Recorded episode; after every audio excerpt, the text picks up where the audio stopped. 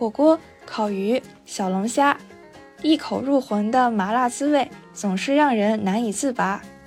其实，人的舌头所能尝出的基本味只有酸、甜、苦、咸、鲜。麻辣中的辣，实际是由辣椒素产生的一种灼痛感，而麻辣中的麻，则是一种触觉。准确来说，是一种频率为五十赫兹的震颤。当辣在你的舌尖燃起一把熊熊烈火，麻就在一旁让你感到麻痹镇静。就是这样一种有如阴阳调和一般的巧妙搭配，让你对麻辣味的食物无法抗拒。都说咖啡和酒水是门好生意，那麻辣食品带来的奇妙体验，岂不同样让人上瘾？在一次聚会上，我们的主人公赵耀。品尝了一位英国朋友用青花椒油调味的奶酪意面，他意识到，原来自己老家重庆的花椒油不只可以用来拌黄瓜、做中餐，还拥有着走上世界人民餐桌的潜力。于是，赵耀离开了自己在世界银行作为能源专家的全职工作，用自己的积蓄在美国创建了一个专卖花椒油的食品品牌。美国人也的确对花椒带来的这种新奇的自虐型口感来者不拒，他们常常给赵耀写信，告诉他披萨、爆米花还有冰激凌都可以和花椒油很配，这给了赵耀很大的正反馈。他也自豪地认为，他做的不是调味品供应商，他创办的是一家感官公司。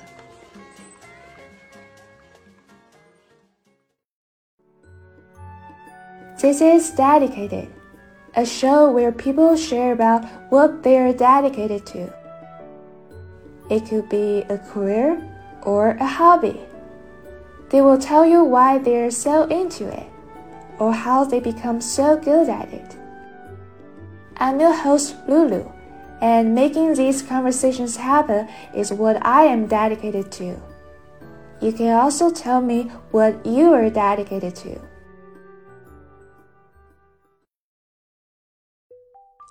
We never get tired of foods that give us a funny feeling, like mustard that sends a shockwave through our skull, like carbonated drinks containing a playful fizz in every sip. It's not necessarily the flavor that sets us on fire, it's the sensation that does the magic. For those in the food industry, Creating a sparkling sensory experience would be key to crafting a killer product. This is precisely what inspired Yao to start 50 Hertz, a brand that features the unique taste of Sichuan pepper. Don't mistake it for the fiery red chili pepper you typically see in a Sichuan dish. It's the small and round berry that hides in the plate. What's special about this spice? How well has it been received in the US market? How can it make mealtime exciting? Yeah, thank you for sending me the sample. It's such a tasty gift. I'm glad you liked it. So I'm talking to Yao. He's a founder of 50 Hertz, which specializes in a product you probably won't see elsewhere on the US market. And it also inspired by his hometown. So I will let him to talk about it. Thanks, Kexing, um, for this opportunity to talk to your audience about this unique spice and this new sensation that I'm trying to introduce to more Americans. Um, I founded the company 50 Hertz uh, tingly foods um, to introduce this unique spice, Sichuan pepper, huajiao, from my hometown Chongqing and Sichuan. I want to add this tingling sensation to all kinds of food. That's the whole mission. That's what I'm dedicated to. Um, and uh, yeah, um, I, I, you know, I like very lucky because I seems to find um, a good a good product market fit and find a small growing community. Um, and uh, yeah, we're doing we're doing pretty well. Awesome. Yeah. So how was it created? I so I founded the company in 2020. Um, prior to that, I was doing a lot of product development. I was sourcing and talking to different farmers and um, co-ops, trying to find the premium citron pepper and Sichuan pepper oils. Um, but I think all of this was founded because um, on two things. One, I was looking for a different and a new career. Uh, just in general, I I was uh, I've been working for um, big international organizations uh, like the United Nations and World Bank. Around the time of 2018, um, I was sort of tired of that career path, and I'm looking for something else to do. Um, and I realized, oh, I love building stuff. I love um, putting together resources and um, and um, being an entrepreneur basically. So so I became very alert to new business ideas, uh, and then I and so that's basically I you know that's the stage of my life. And the second thing is I went home um, to Chongqing for Chinese New Year, and my mom my mom was making a, a, a cucumber salad, um, pai huanggua. Um, so it's garlic and chili oil and she finished it off with uh, the green Sichuan pepper oil. Um, and it was such a, you know, citrus and um, aromatic and tingly flavor. Uh, it really was a visceral reminder of my upbringing and childhood. So when I came back to the U.S., um, I brought back a bottle of the green Sichuan pepper oil and and when I was hosting parties, I you know my friends and family they would add it to pasta and salad, and they were like, "Wow, this is amazing! Like we've never tasted anything like this before." I think uh, this could go beyond Chinese food. So that's basically the genesis of uh, of this this business idea. Um, you know, it's it's just part of me uh, at that stage of my life, looking for something different.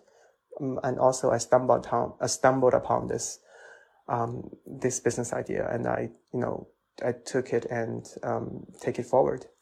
I see. So for listener who might not know it well, um, Sichuan pepper is such a unique spice featuring a tingling and a numbing sensation. I, I feel it's like having some mild electrical currents in your mouth. Mm-hmm. And yeah, and there's also another way to put it. So it's like having a party in your mouth. so it's very, very unique and different. Yeah. Yeah. That's actually, that's actually how we came up with our brand name, right? Why, why, why we, why do we call ourselves 50 Hertz? And that's because it is the 50 Hertz frequency. That's the buzzing and tingling frequency on your tongue and it's actually published. The, the this this result is published in in a peer-reviewed science journal uh, in London. And I I actually um, went to London to meet the professor who wrote the paper. Oh. Yeah, it was it was very, very he is he's like a mad scientist kind of. Uh, you know, type. You know, he has this uh, gray hair, but you know, all poking out from from his head. Uh, it was it was wonderful, wonderful um, meeting him. Yeah, and he loves he loves what I'm doing. Yeah. I see, I see. So 50 hertz is the frequency of the vibration of your tongue when you eat Sichuan pepper, right? Mm-hmm. Uh-huh. Yeah, and also I think it's also interesting if you look at it from a revolutionary standpoint. So I think the plants have this um, special compounds is meant to be unpleasant. So mammals will not eat the seed and the seed will have a better chance to sprout and grow. But we humans decide we like that and we love that and we just can't get enough of that. So I, I think that's pretty fun. Yeah, I think in general, we human beings um, uh, likes stimulation in our food and drinks. Um, another example, obviously, is chili peppers, right? It's that burning heat um, sensation but actually the chili peppers, they are, they're not uh, indigenous to China, right? As you know, it's a Com- Columbian exchange product. It, w- it, was originated uh, in South America and it was introduced to China only like I think 400 years ago. Um, and also, you know, think about it. You know, we like drinking sparkling water uh, instead of tap, tap water, right?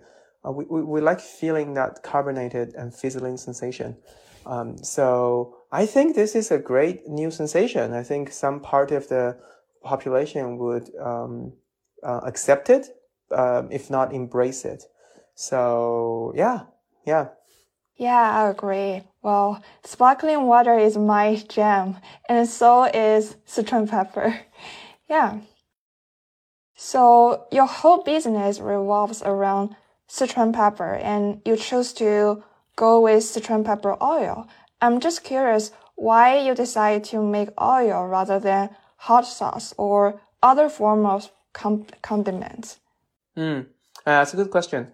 Uh, we started with the green oil um, because I because I love it, and also I think it's um, it's an easy start, right? Um, you know, if I have if I go out and start doing all kinds of product development and coming up with a new condiment, and obviously I think there are you know uh, or chili crisp like products. There are so many of those uh, now in the U.S. To me, to, to me, it's nothing new. It's it's it, you know it's a sort of reinventing the wheel, uh, and there are already I don't know a hundred other companies doing this. So I you know I, I want to start something completely new, um, and uh, and so yeah, so that's why I started with the green uh, the green oil because it's also it's easy because uh, I could able I was able to find uh, a good supplier, very premium supplier who was willing to work with me um, and um, and helping me, you know, bring the product into the U.S. So yeah, so that's why I started with the green oil. Yeah, and also to me, the oil feels a little bit softer than the extra pepper. So I think it's more friendly to people who are unsure how much they could eat. And yeah, you could, you could still get the flavor of pepper, but without but without feeling too sharp if you're just using the oil. Mm. I think I think that's one point. The other point is um, with the with the dried peppers, the educational uh, cost is very high. You have to teach people how to use it. Um, if they don't cook Chinese food, they almost never uh, will use it. Um, obviously, you can you know you can you can teach it. You know we, we're we're doing that. Um, but with the oil, it's uh, it's much easier to use and it keeps the flavor for a long time. Uh, with the dried peppers, you have to grind them and um, um, toast them in, in, in some kind of um, form of fat, either oil or butter. Um, but with oil, you, you, know, it's basically a condiment and you can drizzle on your pasta, on your pizza, or, or you can cook with it um, um, in, in Chinese, in stir fries. So it's, it, it's, um, it's an easier entry point than the dried peppers. And then actually, uh, after uh, after uh, almost a year, we introduced our dried peppers. I see. And how is oil made? So I know you use rapeseed oil as a base oil. So is, is that oil infused with peppercorn? Mm-hmm. Yeah. So um, so uh, Sichuan pepper, the, the red and green, uh, they are harvested uh, every year from late May to um, early September-ish. You harvest the, the fresh peppers. Uh, actually, peppers is not really a, it's a misnomer. Uh, it's actually a citrus fruit. So you harvest the berries, the fruit, and then when they are fresh, you immediately um, infuse uh, the peppers or the fruit in rapeseed oil and we actually use a cold press uh, method.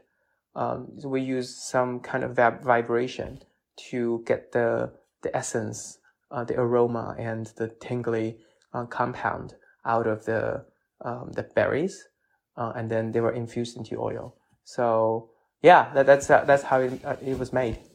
I see. So so Sichuan pepper comes from the same family as orange, lemon, grapefruit, right? Because you said it's from the citrus family. That that's interesting. Exactly. Yeah, there's a lot of um, um, misnomers in the uh, sort of the taxonomy uh, of uh, of Sichuan pepper, or in, in general in spice. So, for example, in, in English we call we call it Sichuan pepper.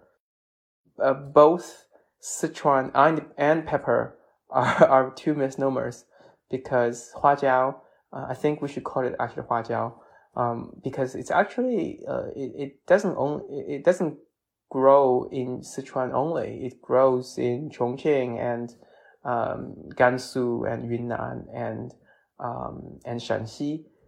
Um, so yeah, it's it, I, you know I don't really know why it's just called Sichuan pepper. Perhaps because Sichuan food is so popular uh, and it's so prevalent in Sichuan.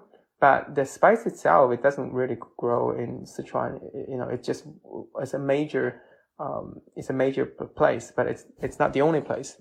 Um, and and then I explained pepper, right? Pepper, it's not a pepper. It's it's a citrus fruit. Uh, and also a lot of uh, a lot of times Americans call it citrus peppercorn, uh, and that's even more wrong because it has nothing to do with peppercorns or like the um, the black peppercorns we have we we have eaten in Western mostly in Western food because it's not it has nothing to do with peppercorns. I see. I see. So do you get this pepper from China and is it easy to import that into the US? Cause I know Sichuan pepper is banned by USDA for quite a long time. Yeah, it's, uh, now, now the import is, uh, there's not, not, not, no problem of importing. But yeah, you're right. You're, you're touching a very important, um, an interesting episode of this um, sort of vil- vilified um, uh, spice. Uh, it was banned around 1968 because at the time um, the USDA thought uh, actually the ban was not just on Sichuan pepper; it was on imported citrus fruit in general, um, because they thought the citrus fruit would bring uh, a canker bacteria that would attack other citrus plants. Um, so fast forward uh, 40 years, uh, in the early 2000s, um, the USDA did a study and then they found out, oh, actually there's no canker bacteria. Um, but there are a lot of uh, illegal import of citrus fruit into the U.S., but there's uh, no um, canker bacteria. So, so, so yeah, so, so it, so it shouldn't be a problem. And then funny enough, um, uh, the study showed uh, the most imported citrus plant was Sichuan pepper illegally. Um, so, so, yeah, anyway, so they basically lifted the ban, but they added a caveat. They said all the um, Sichuan pepper imported into the U.S. will have to be would have to be um, heat treated to 140 Fahrenheit degrees, uh, 140 degrees Fahrenheit and that would be, as you know, you know, if you heat treat spice, that would kill the flavors and, and, and sensation.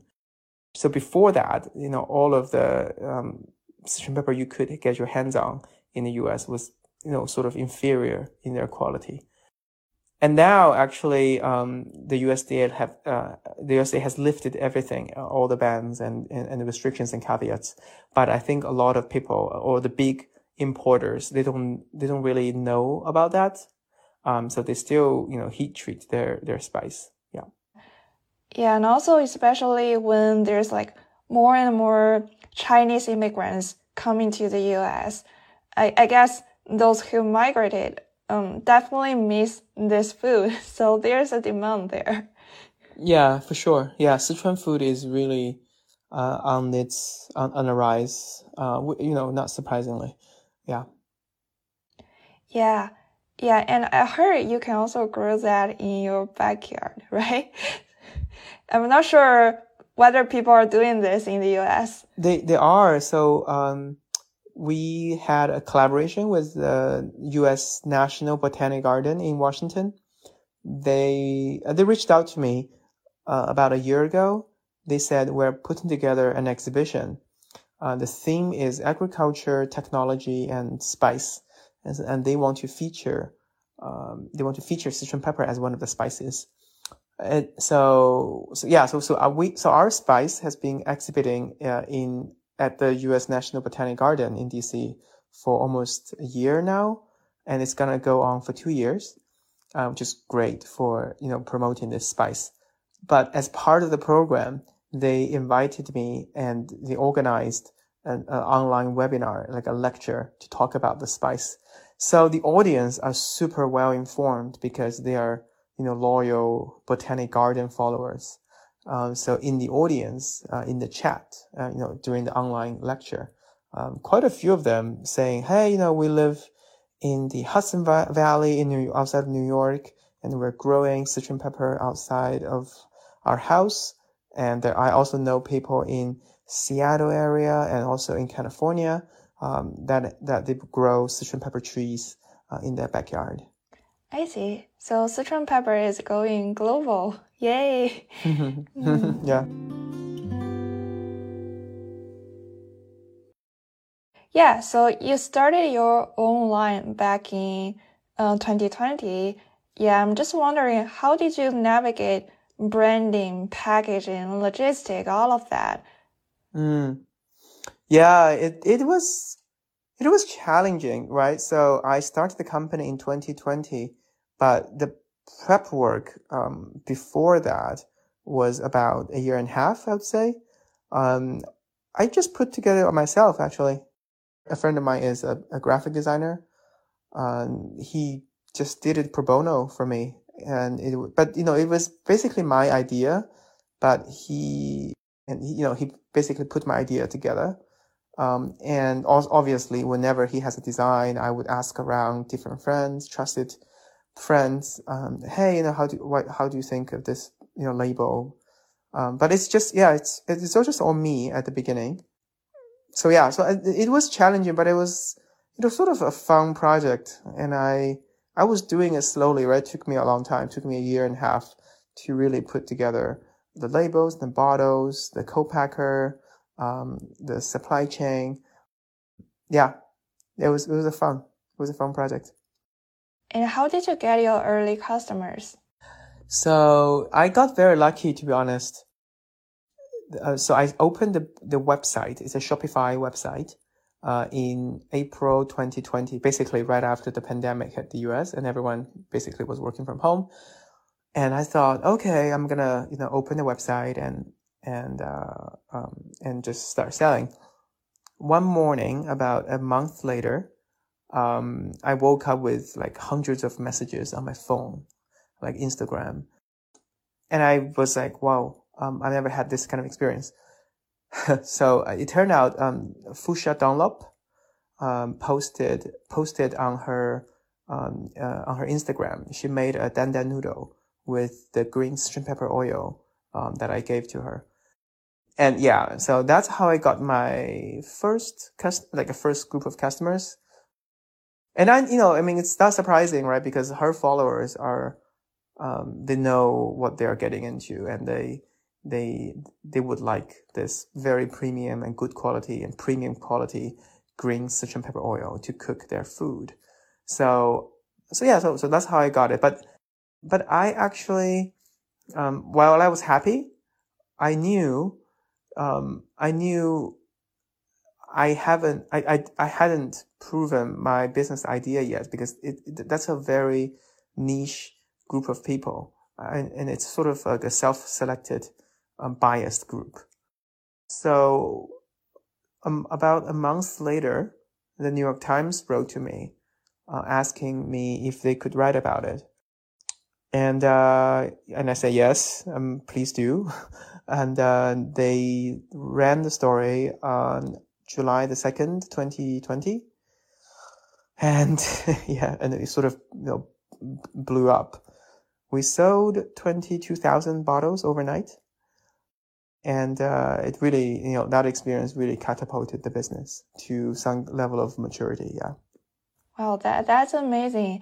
Yeah, and just so the listener know, so Fuchsia Dunlop is a very famous food writer who knows a lot about uh, Sichuan cooking. Yeah, so it, it's such a great thing that she can help you spread the word.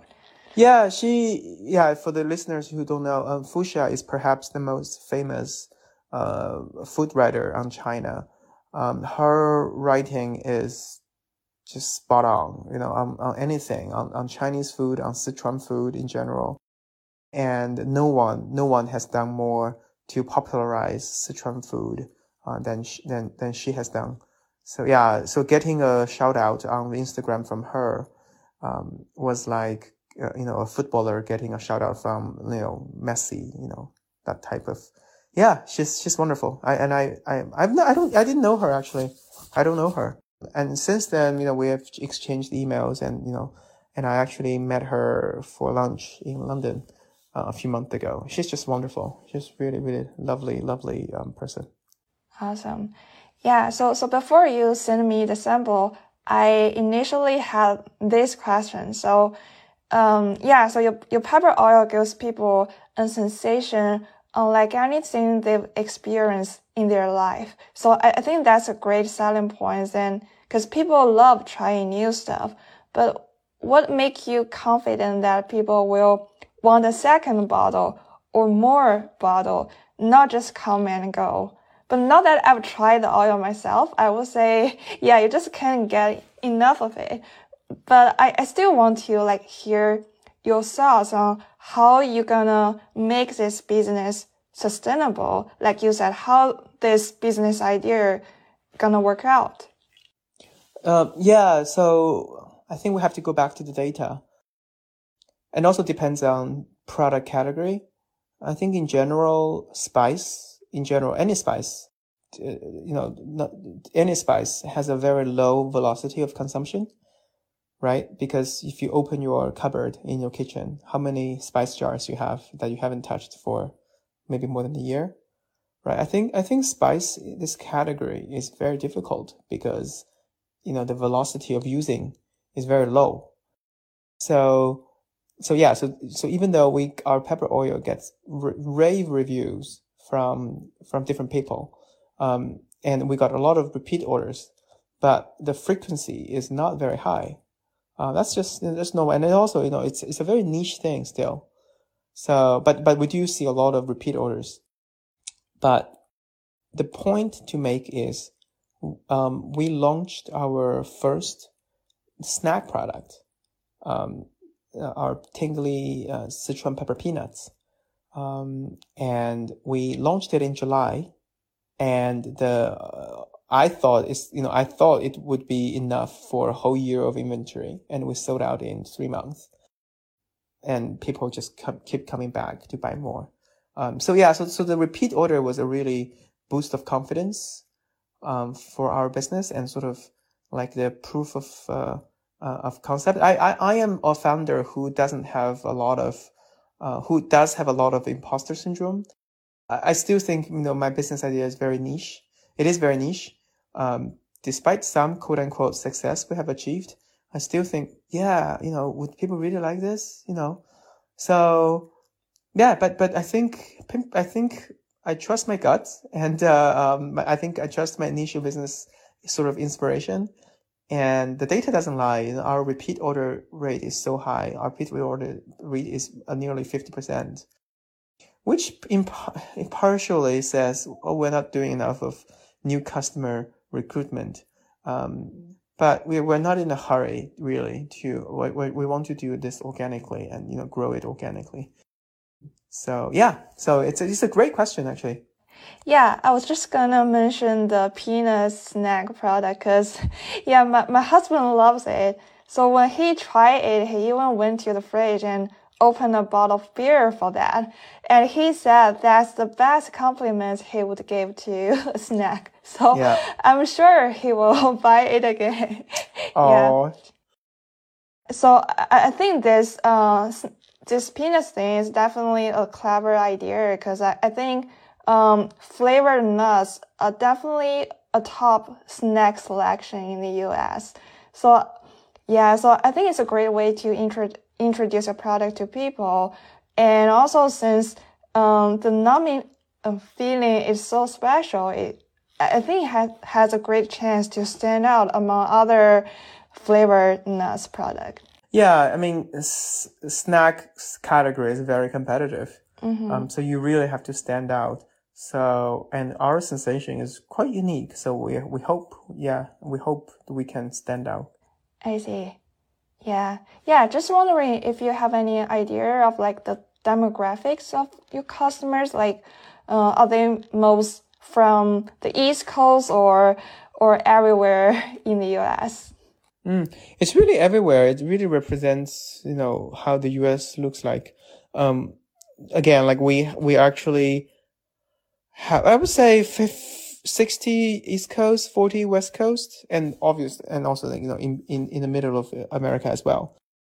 But our demographics is actually exactly what I wanted.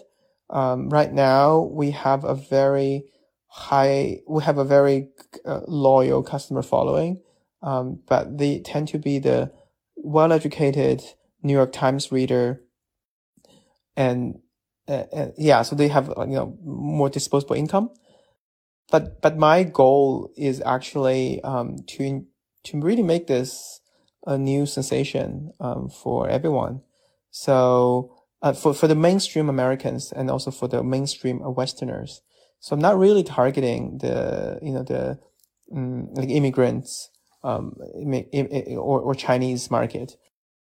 But so thanks to our, I think, uh, thanks to our media features and, um, we were able to reach out to, um, the mainstream American crowd. Um, there, yeah, we, we actually have a really, um, well, it's a small, small community, but it's growing. Yeah. Yeah. I, I just realized like the, the coverage you got from New York Times is, is very like crucial and a big thing for you because I feel New York Times is a big player in the lifestyle space. So people who read New York Times care about what they eat and how they live. So yeah, I think they're also willing to try new stuff and trying good quality stuff. Yeah, absolutely agree. Yeah.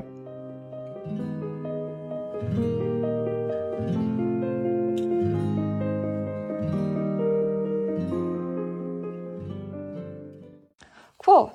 Yeah, so I think our listener will love to learn recipes and guides from the founder himself. So could you tell us how you use Sichuan pepper to cook up the best meal possible? I actually, funny enough, I don't really cook, uh, despite the fact that I'm owning a food business. But I would say, um, the oil is super easy to use.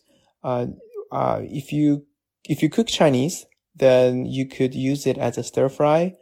Uh, you could, uh, um, obviously make, um, dandan noodle. You can just basically replace dried Sichuan peppers with the oil, uh, with, with the caveat, uh, that oil will make, you know, it's, it's an oil, right? So it's, it's, it's oily. Um, so, you know, if you want to, um, make soup or, or, or, or you actually want to cook the, the, the, spice, then you, you probably need the dried spice. Um, so also I think if, uh, it really try to experiment with Western food.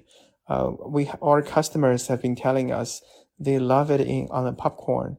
They make, uh, they make a tingly popcorn, uh, when they, before they watch a movie. And I, and I, how I discovered it was, uh, making uh, pasta, right? I, I, I think the, this sensation works really well with carbs, with fat, with, with meat. Um, and the green one works better with, with veggies. So yeah, we have actually a, a, a, a recipe page on our website. Um, that's slowly, slowly growing. Um, and we're actually collecting, um, recipes from our customers. So it's like a sort of a crowd, uh, a crowdsourcing uh, exercise, uh, for the recipes. Yeah. I see. Yeah. And do the customers ever tell you how they use the product in their own kitchen? Is there anything that stands out to you? Well, popcorn is one of those. Um, um, that's actually inspired us to make more um, snack products. And what else? They told us they it's sort of uh, surprising. Oh, you know, actually, one of the one of the customers wrote to me. This was actually um, a, a couple of years ago now. Uh, so basically, she got COVID, and and you know, if you remember COVID, one of the symptoms uh, of COVID was actually losing sense of taste. Right. So she wrote to me, which really touched me. She said, uh, "I had a bout with uh, with with COVID, and I lost all of my taste." and the only thing I, I, could taste at the time was your was your oil, was was, was of that sensation. Um, so you know, he, she just want to thank me for, you know, bring this to the market and you know and help her you know go through um, the the COVID period and at, at, you know in the process of getting her sense of taste back. So it was a very touching uh, email that I that I read. I see. Yeah. Is there a bakery making biscuits with your Mm. pepper? Yeah, yeah, yeah, yeah, yes. Yeah, good reminder. I, I actually, we are actually collaborating with um, a couple of very famous bakeries in, in Washington, D.C., where the, where I'm based. She's Vietnamese American. She made this beautiful cheddar cheese, Sichuan pepper, green Sichuan pepper tingly biscuits. Uh, really, really yummy. Um, and also we're collaborating with, uh, with a chocolatier to make numbing chocolate. Yeah, I think I think the application can be infinite if this sensation is proven um, to be um, to be liked by many people. So yeah, you can you can apply to anything. Yeah, so although I'm not from Sichuan or Chongqing, I personally have had a lot of experience with this spice. So, you know, in China, we have this classical tomato egg stir fry dish, mm. and each family has its own way to make it tasty. So some people will add sugar, mm-hmm. others will add vinegar. But in my family, we will fry Sichuan pepper in the oil to add Yeah. a spicy cake there. Yep. And then we will do the stir fry with the oil. Oh, lovely. Actually, you, you reminded me. Um, actually, a lot of our customers put our green oil uh, on their scrambled eggs, so it's similar to what you just described. Yeah. Yeah. Yeah, but you, you know, the pepper can like get burned easily if the oil is too hot. So yeah, so maybe your oil can save my efforts of doing that. yeah, now, yeah, because now you can just actually drizzle at the end. Um, after, you know, after you've done all the stir fries. Yeah. uh-huh. Yeah, and also when we um, make um, dumpling fillings at home, Nice. uh, we use Sichuan pepper infused water to enhance the flavor. oh, and wow. that goes pretty well, especially with seafood fillings. Yes. Yeah, actually, especially the green one. You should try the green one. Um, the green one is like sort of the new kid around the block. Uh, even so, the green, the green Sichuan pepper, 青花椒. It's even novel in China. It's, uh, as I, during my research, I, I realized the green Sichuan pepper was only, um, uh, was only popular in the past 20, 30 years, whereas the green, the red one, um, uh, the red one that's, you know, s- iconic, um, for, to the dishes like mapo tofu, kung pao chicken. Um, that the green one is being popular since, you know, thousands of years. But the, but the, but, but the, sorry, the red one has been popular for thousands of years, but the green one is only popular for the past 20 or 30 years. So yeah, that one is, is particularly, the green one, particularly good, um, uh, for fish and seafood. Yeah, another recipe I want to share is also for fish, and this is also how I use the oil you sent me. Mm-hmm. So yeah, I, I use it for steamed fish. So mm. after the fish is cooked, mm. there is one important last step. So you top the fish with ginger and Yeah, green onion, yeah. and you pour some hot oil directly over the fish. Yep. And all of a sudden, you get this aromatics and extra flavor release. Yeah. So yeah, yeah, you also got that sizzling sound. So it's such a fun cooking with it. Yeah. Yeah. Exactly. Yeah. Yeah, another thing I want to talk about is so I, I think many Chinese restaurants in America, especially the early ones, they are m- very much tailored to the Western taste, and many people uh, like to associate Chinese food with something heavy and greasy.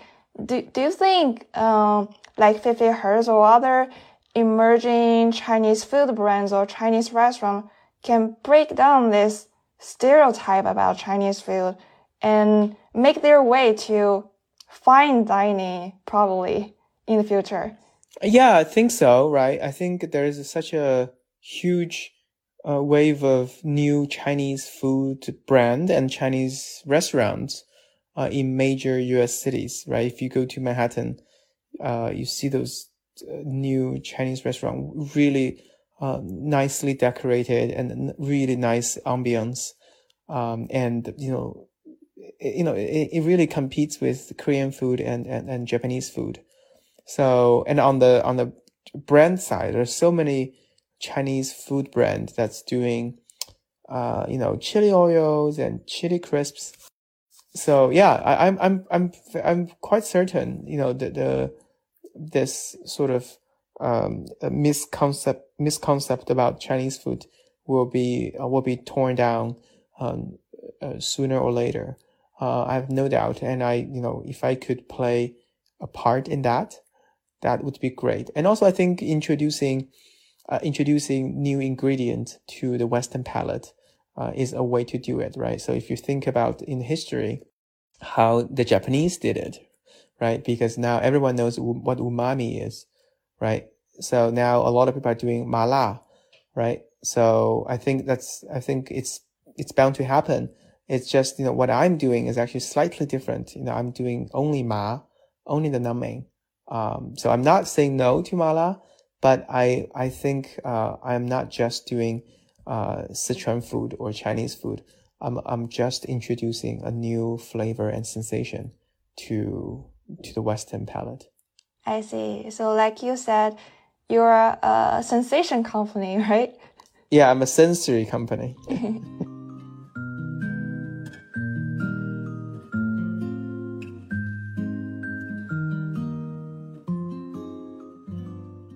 so one last question. What food or dishes or restaurant do you miss the most from Chongqing, the land you come from? Oh yeah, I think uh, it has to be xiaomian, right? The uh, uh, I, I I I would you probably would expect that oh hot pot. Actually, I don't eat I don't eat that you know that spicy food actually. Um, I think that the things that I miss the most is definitely xiaomian. Xiaomian is like the literal translation is small noodle, Chongqing small noodle. Uh, it's just such grassroots food um, we actually eat xiaomian uh, for breakfast. Um, obviously you can eat it for any meal, but breakfast is it's a scene in China, uh, in in Chongqing. You go to Chongqing, and then in the morning you go on the on the street, you see people eating and slurping a bowl of noodle, spicy noodle, full of flavors, uh, on the on the sidewalk, and there they were sitting on plastic stool. Um, and it's just you know just so just so real you know the scene is so real and the food is so yummy so yeah that i think if i have to pick anything that's the thing that i miss the most mm-hmm. i see is there a lot of sichuan pepper in it oh yes yes yes um the lots of them um and they use actually so they would actually uh, ground they use ground sichuan pepper mm-hmm. um yeah, that's what they use. Does that uh, actually help you combat the humidity in Sichuan area? Because I, I heard like people will eat spicy and numbing thing to help them sweat. So yeah, yeah, that's the theory. That's the theory. That's the theory to um, eat uh, more spicy food for you to um, sweat and balance the yin and yang. but I just think, you know, people like the sensation. Yeah, and I also remember you mentioned in one of your previous interviews. So, because in Chongqing, uh, people eat uh, food, mala food, and uh, so you have the spicy part where you get the heat, and the numbing part, which comes from the Sichuan pepper, actually help cool things down. So it's actually a balance of the two. So I, I found that pretty interesting. Yeah, it, it's it's a balance, but also I think uh, the numbing part is a um, the numbing part is a flavor enhancer. Uh, it doesn't have to be mala. It can be sweet numbing. It has it can be savory numbing. It it gives you this. Um, it makes you salivate. Uh, so and then your your saliva will do the rest of the work. That, that's the, that's the mechan mechanism behind it. So when was the last time you ate small noodles? Uh, I would say I would say maybe a month, a year ago. I was in China during the pandemic. I, I went to I went to China for five months. I did all the quarantine and stuff. So yeah, so I was I was uh maybe a year ago. I was home about a year ago. Awesome. Yeah. So that's basically all my question. Yeah, it's such a pleasure to hear about all the stories you have about Sichuan pepper. And I hope everyone learns a lot about Sichuan pepper and also the art of cooking Sichuan food. Yeah. So if you're ever looking for a new recipe or want to make your mealtime exciting again, I highly recommend you try Yao's uh, pepper oil and maybe add that to your pantry next time. Yeah. Thank you so much, Kexing. Yeah, really enjoyed this chat. And uh, I'm glad you and your husband are now new Tingle heads. Yeah, and best of luck with everything moving forward. Great. Yep. Hey, thank you for listening. If you like our episodes, subscribe to Dedicated on Apple Podcasts, Spotify, or wherever you're listening right now. If you want to follow us on socials, you can find us at Dedicated FM on Twitter and Instagram. If you want to contact us, our email is dedicatedfm2022 at gmail.com. I hope you enjoy.